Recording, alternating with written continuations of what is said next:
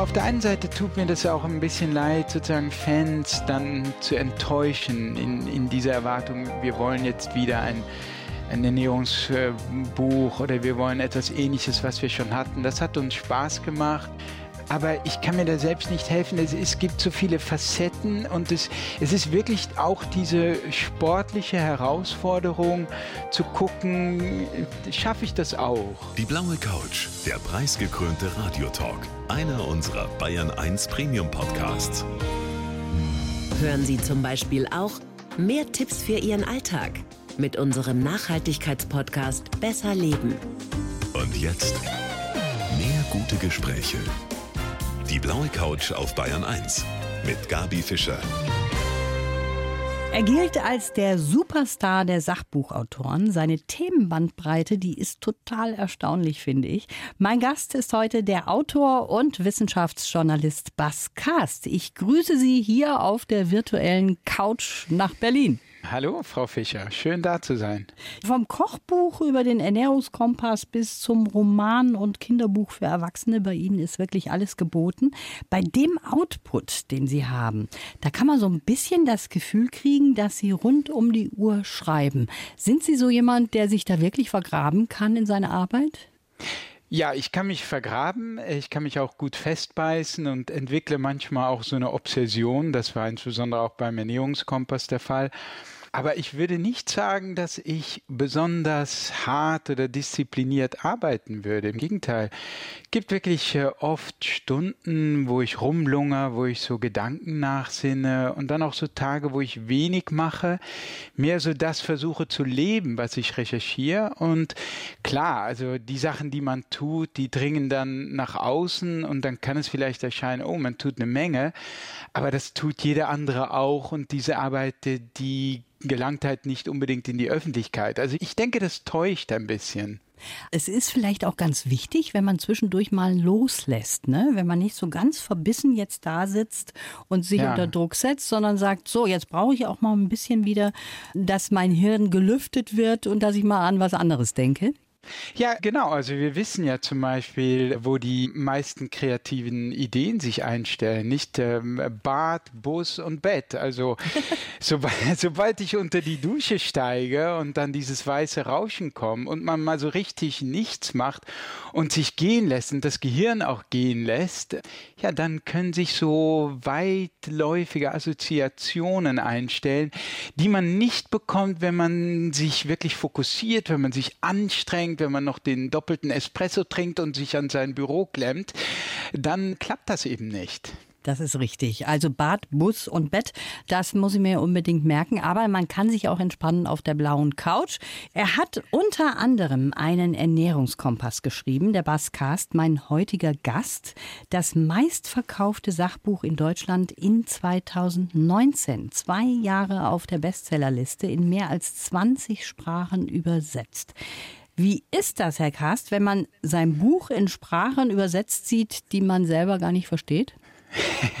ja, das ist komisch, weil man fragt sich, ist das wirklich mein Buch? Also wenn dann so eine chinesische oder vietnamesische oder koreanische Ausgabe kommt. Chinesisch weiß ich jetzt gar nicht. Ich meine, ich kann die Sprachen ja auch nicht auseinanderhalten. Ja, das ist schon merkwürdig. Ich weiß, Sie haben seither vieles andere geschrieben, auch einen Roman, ganz andere Themenbereiche auch. Trotzdem möchte ich nochmal darauf zurückkommen, weil die Entstehungsgeschichte, die finde ich nämlich super interessant. Der Auslöser für dieses Buch war, dass Sie mit 40 Herzprobleme bekommen haben.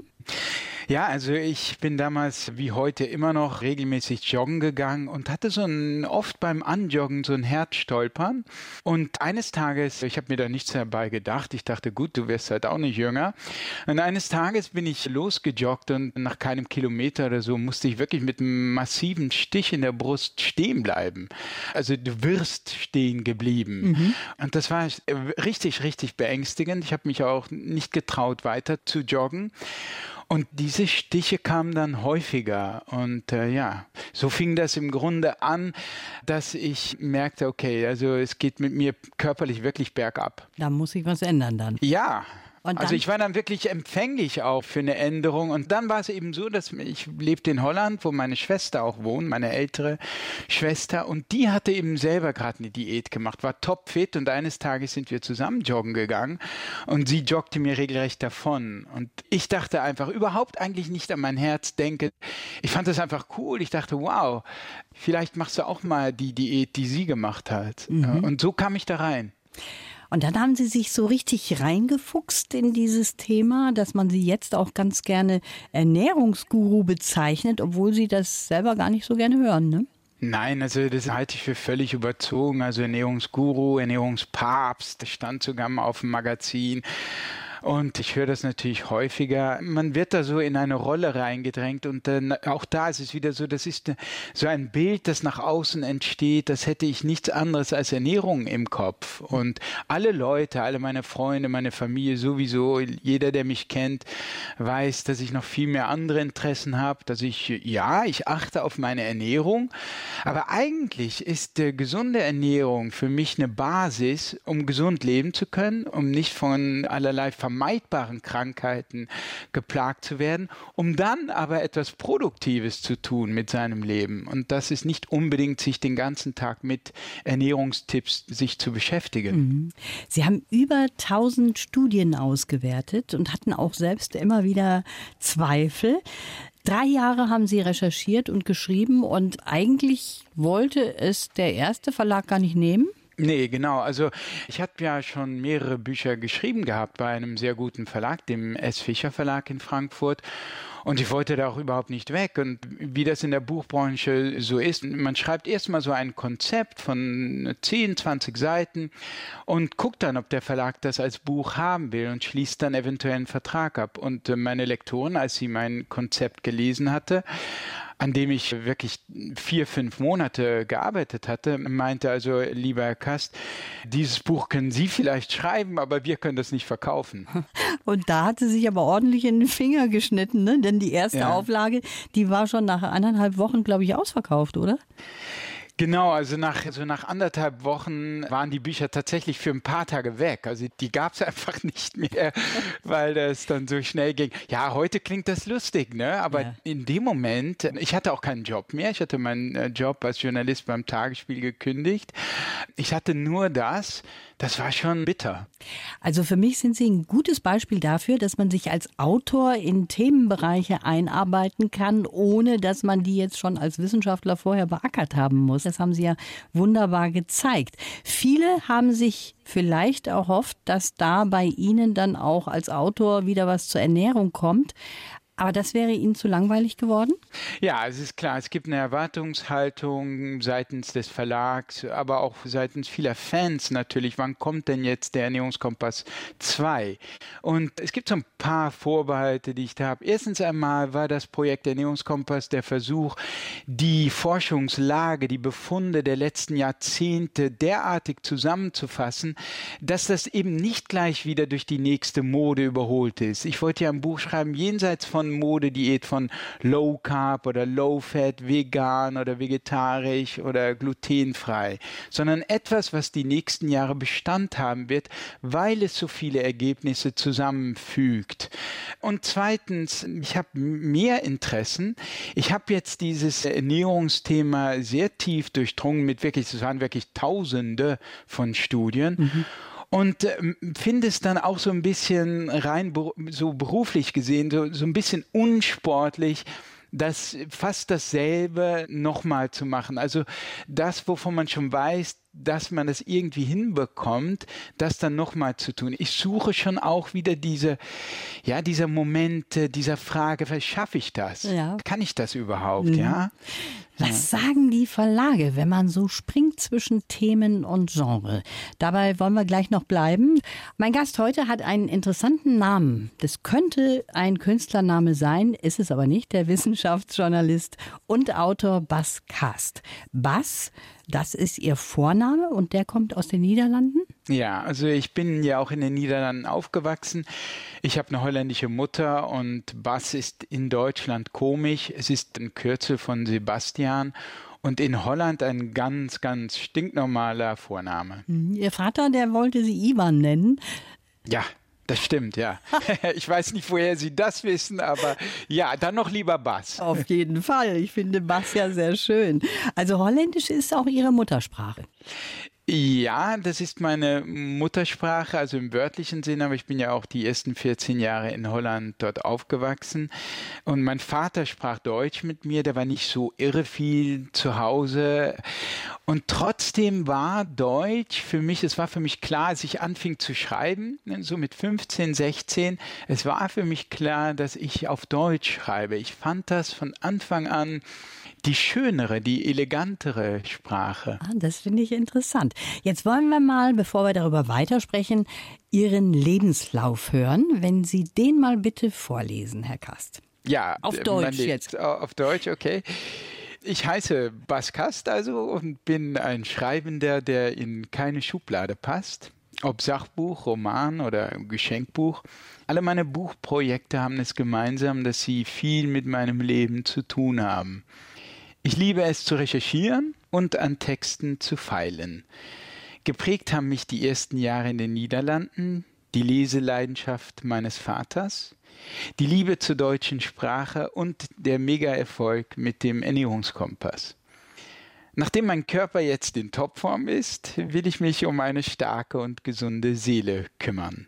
Meine Überzeugung ist, dass wir unsere Träume nicht aufgeben sollten, auch wenn wir auf Hindernisse treffen. Mein Motto, geh deinen Weg. Mhm. Und? Ja, also äh, zur Klarstellung, Sie haben das für mich geschrieben, ja, also äh, das mit dem Mega-Erfolg und so weiter. Ja, das ist gut charakterisiert. Sie sind die ersten 14 Jahre aufgewachsen in den Niederlanden, das haben Sie ja eben auch schon erzählt. Und zu der Zeit in den 70er, 80er Jahren, da fand man die Deutschen ja da nicht so richtig toll. Haben Sie das auch zu spüren bekommen? Ja, also einerseits aus Geschichten meiner Eltern, einerseits unmittelbar, also eine Geschichte war, dass äh, ich kann mich daran selbst nicht erinnern, dass als wir da mit dem deutschen Kennzeichen, mit dem Auto über die Grenze gefahren sind und unser Auto dann in Holland geparkt hatten, dass die Reifen zerstochen waren, Hakenkreuze drauf und auch das, und das habe ich selber erlebt, in der Schule mal ein Kind zum Beispiel vor mir stand und einen Hitlergruß gemacht hat. Mhm. Und das war also wirklich, das hat sich stark geändert, aber es war eine Zeit, so in den 70er, 80er Jahren, wo Deutschland doch wirklich noch sehr, sehr äh, sauer war auf die Deutschen, ja, um es mal so auszudrücken. Die Niederlande sauer auf Deutschland, ja. Ja, ja, ja genau. Sie sind mit 15 im Schüleraustausch nach Kalifornien gegangen und sagen selber, das hat Sie auch nachhaltig geprägt? Oh ja, also das war ganz eindrucksvoll. Ich war ja erst 15 und ein Jahr lang zum ersten Mal länger von meinen Eltern weg, äh, ein ganzes Jahr in einer anderen Sprache, in einem anderen Land, weit weg, also Kalifornien. Und das war also irre spannend, irre prägend. Ich habe äh, von den Amerikanern gelernt, was es heißt, Leistungsbereitschaft zu zeigen. Ich weiß noch, ich war vorher im Schwimmverein gewesen. Sie hielt mich für einen guten Schwimmer und ich bin dann dort zum Schwimmverein gegangen und bin reingegangen und losgeschwommen. Und äh, das Erste, was der Trainer getan hat, ist mir ein paar kleine Flossen zu geben, weil ich mit den anderen nicht mithalten konnte. Also das ja. war auch unter anderem ein bisschen schmerzlich ab und zu, aber hat ja. sie auch auf diesen Leistungsgedanken so ein bisschen draufgebracht? Total. Ich hatte das Gefühl, dass im, in Deutschland, mittlerweile war ich ja in Deutschland in der Schule, es Leistung fast so ein bisschen verpönt war, es ein bisschen cool war, sich nicht zu beteiligen am Unterricht zum Beispiel. Und das war anders in den USA. Ähm, da war echt äh, Leistung etwas sehr, sehr Geschätztes. Ähm, und das hat, glaube ich, auf mich abgefärbt. Mhm.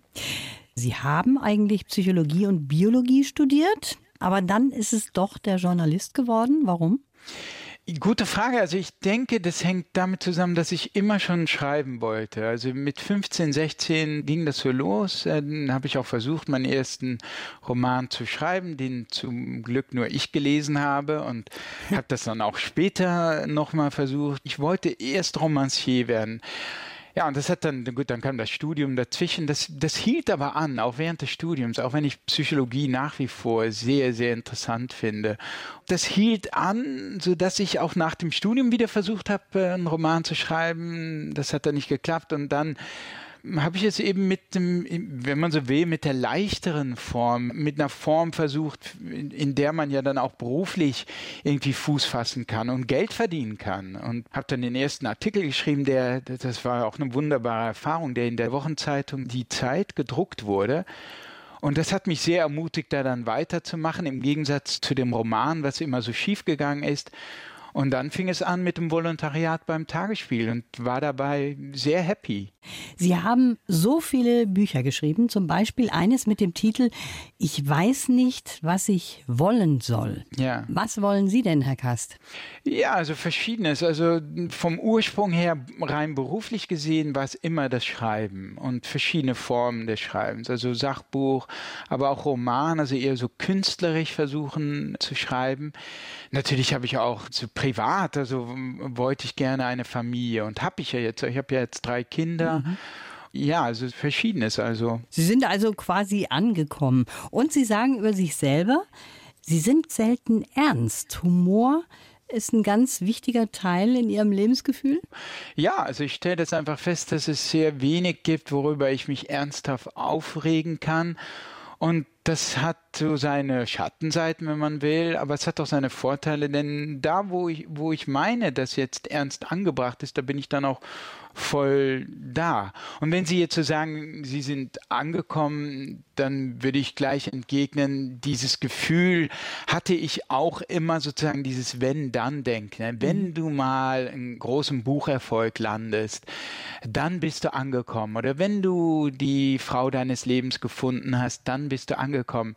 Aber tatsächlich stellt sich da auch eine gewisse, wenn man das dann erlebt, ne, eine gewisse Ernüchterung ein, dass man merkt, ah, das ist aber auch eine gewisse Illusion weil man ist dann natürlich happy und glücklich und vielleicht auch euphorisch für eine gewisse Zeit, aber dann kehrt wieder eine gewisse Unzufriedenheit zurück. Und die mittlerweile denke ich, also das ist jetzt schon fast das Thema meines neuen Sachbuches, das noch, noch gar nicht fertig ist, ich recherchiere da halt viel, dass sozusagen Lebensglück etwas ist, das man mehr in sich selber finden muss und in sich selber auch kultivieren kann oder vielleicht auch muss. Herr Gast, wir haben ja eben schon drüber gesprochen. Sie sind geboren in Holland. Und ich persönlich, ich höre so gerne Holländisch. Tun Sie mir doch mal den Gefallen und sagen Sie jetzt einfach mal irgendwas in Ihrer Muttersprache. Zum Beispiel, wir sitzen hier auf der blauen Couch. Ja, we zitten hier, ja, we zitten, ik praat een beetje Nederlands. En we zitten hier gezellig op het blauwe bankje. Schön. Ja, das klingt wunderbar, Herr Kast. Ich habe jetzt hier ein Buch von Ihnen vor mir liegen mit dem Titel Wenn du einen Traum hast. Das ist jetzt mal kein Sach, sondern ein Kinderbuch eher für Erwachsene, kann man das so sagen? Ja, ja, das ist, denke ich, richtig so. Also so sehe ich es auch. Ne? Es kommt natürlich daher als illustriertes Kinderbuch mit sehr wenigen Sätzen, wenig Text. Es ist eine Geschichte über ein kleines Mädchen, das auszieht, ihre eigenen Träume zu verwirklichen und äh, ist aber eigentlich ein verkapptes Buch für ja, Jugendliche, Mutmacher für Jugendliche, für junge Erwachsene, aber auch vielleicht äh, für nicht mehr ganz so junge Erwachsene, wie mich selbst zum Beispiel. Also Sie machen da schon so einen Riesenspagat zwischen all dem, was Sie so geschrieben haben, haben ja auch einen Roman geschrieben. Sie lassen sich auch von der Erwartung der Leser jetzt nicht in eine Richtung drängen.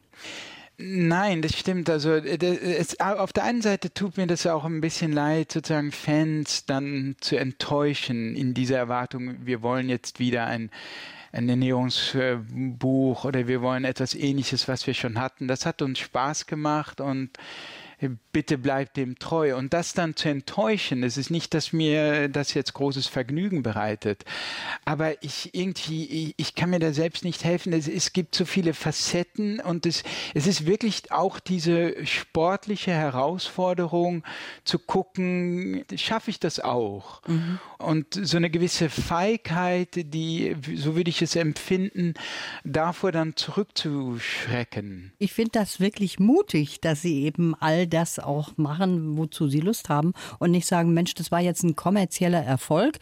Die Kohle ist geflossen, das ist wunderbar. Ich kann mich da jetzt mal zurücklehnen und Däumchen drehen, ne?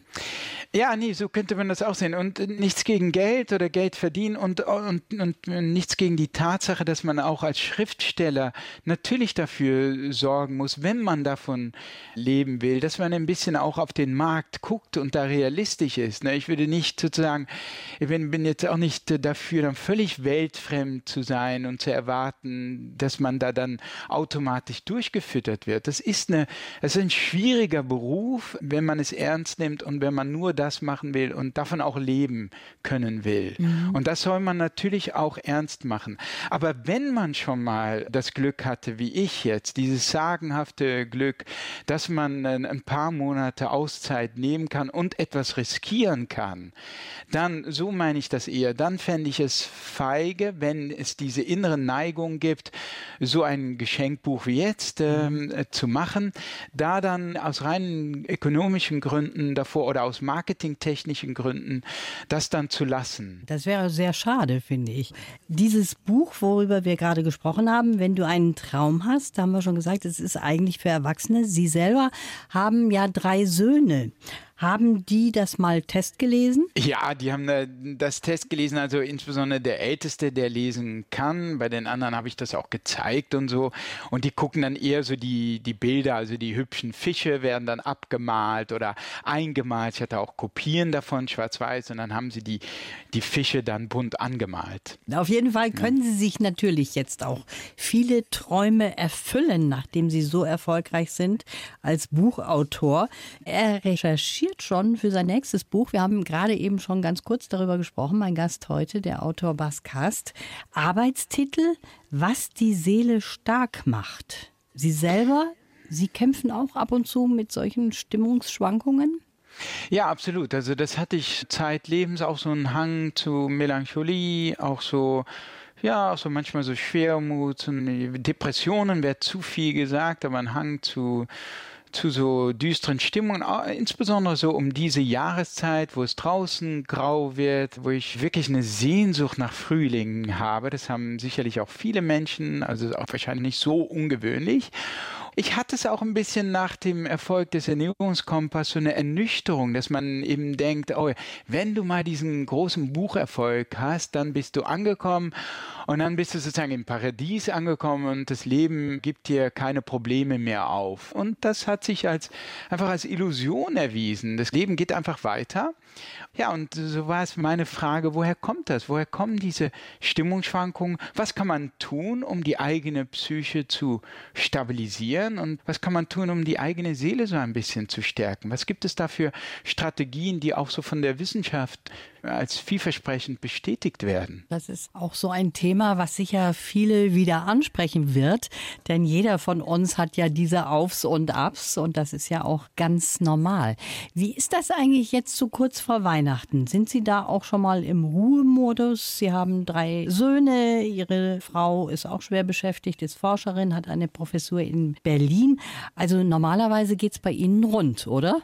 Ja, also wir sind wirklich beschäftigt mit den drei kleinen Kindern. Nächste Woche wird der Kindergarten schließen, dann ist ja auch kommen die Schulferien und dann ist es nur noch Familienzeit und dann arbeite ich ja auch überhaupt nicht. Und insofern es ist langsam schon, ich muss jetzt morgen noch mal ins Fernsehen und danach fängt bei mir schon die ja, ruhige Zeit kann man nicht wirklich sagen, denn der Urlaub ist somit die, die Zeit, in der ich am meisten beschäftigt bin. Mit was? Na, mit Kinderbetreuung. Mit Kinderbetreuung. Ja, Sie also, haben jetzt auch Homeschooling machen müssen ne, mit Ihrem Ältesten. Genau. Ja, mit dem Ältesten äh, letztes Jahr.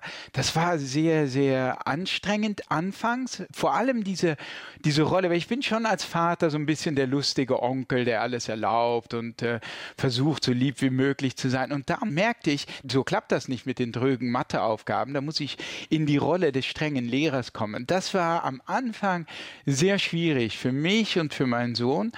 Und als wir da mal hineingefunden haben, nach ein paar Tagen, Wochen, wurde es eigentlich schön, weil es eine sehr intime Zeit war, wo ich einfach Stunden mit meinem Sohn verbracht habe, die es so ohne diese Zeit nicht gegeben hätte.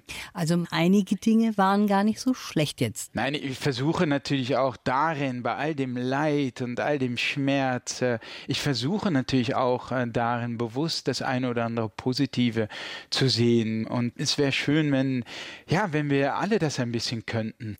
Jetzt ist das so, dass Sie schon so ein bisschen das Gefühl vermitteln, dass Sie jemand sind, der so eine Batterie in sich drin hat und eigentlich getrieben ist auch so ein bisschen von seinem Beruf. Ist das richtig oder können Sie auch mal runterkommen und gar nichts tun? Einerseits stimmt das sicherlich. Ich war vor allem so als Jugendlicher und als junger Mann sehr, sehr ehrgeizig und getrieben. Also wirklich, dass ich bis 10 Uhr abends gearbeitet habe und das war schon wirklich obsessiv teilweise. Und ich muss sagen, zum Glück, ich bin jetzt 49, zum Glück mit all den Erfahrungen, also teils mit der Rolle als Vater, teils auch mit dem Erfolg des Ernährungskompass, bin ich so ein bisschen mehr zur Ruhe gekommen und kann auch andere Aspekte des Lebens mehr genießen. Und das ist eigentlich sehr angenehm. Wenn man Ihnen jetzt ein Buch schenken wollte zu Weihnachten, auch wenn es komisch klingt, aber welches Genre sollte das denn sein? Also im Moment denke ich ein Sachbuch zum Thema meines jetzigen Sachbuchthemas, also was die Seele stark macht und was mich besonders im Moment faszinieren würde, wäre ein sehr gutes Buch über Meditation oder über Psychedelika, was beides eine Rolle spielen wird für mein neues Buch. Also Sie haben das schon komplett im Hinterkopf und das ist ja etwas, was Sie hervorragend machen können, sich eben in Themen so reinfuchsen. Ja, wobei das nicht nur ein theoretisches Studium ist, es ist auch wirklich wichtig für mich, dass ich das in Praxis umsetzen kann. Also die meiste Zeit verbringe ich tatsächlich im Moment wirklich mit dem Meditieren selbst. Also das Lesen von Studien und Büchern ist das eine, aber ich versuche auch wirklich immer zu gucken, kann ich das am eigenen Leib nachspüren, nachfühlen und wirkt das wirklich bei mir? Wenn das so ist, ja, dann kann ich mich vielleicht zumindest ein bisschen darauf verlassen, dass das auch bei dem einen oder anderen Leser eine Wirkung hinterlassen wird. Also Sie probieren selber aus. Wie ist das mit Meditationen? Bringen die Ihnen was? Ja, also ich kann wirklich sagen, das hat meine, mein Leben verändert. Also ich habe mehrere Privatsessions mit Meditationslehrer gemacht.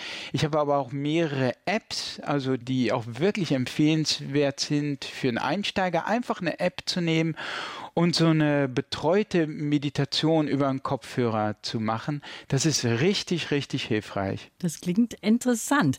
Wie ist das an Weihnachten? Ist da die Familie alleine oder kommen viele zusammen? Nee, also mit Corona ist es jetzt ein bisschen eingeschränkt, dass jetzt nicht groß Freunde zu Besuch kommen, aber Familie wird sicherlich an Heiligabend kommen, also eine Oma für die Kinder. Ja, also das ist dann schon gemütlich. Schön. Also dann wünsche ich Ihnen und Ihrer Familie ein frohes Weihnachtsfest und vielen Dank fürs Gespräch. Danke, Frau Fischer.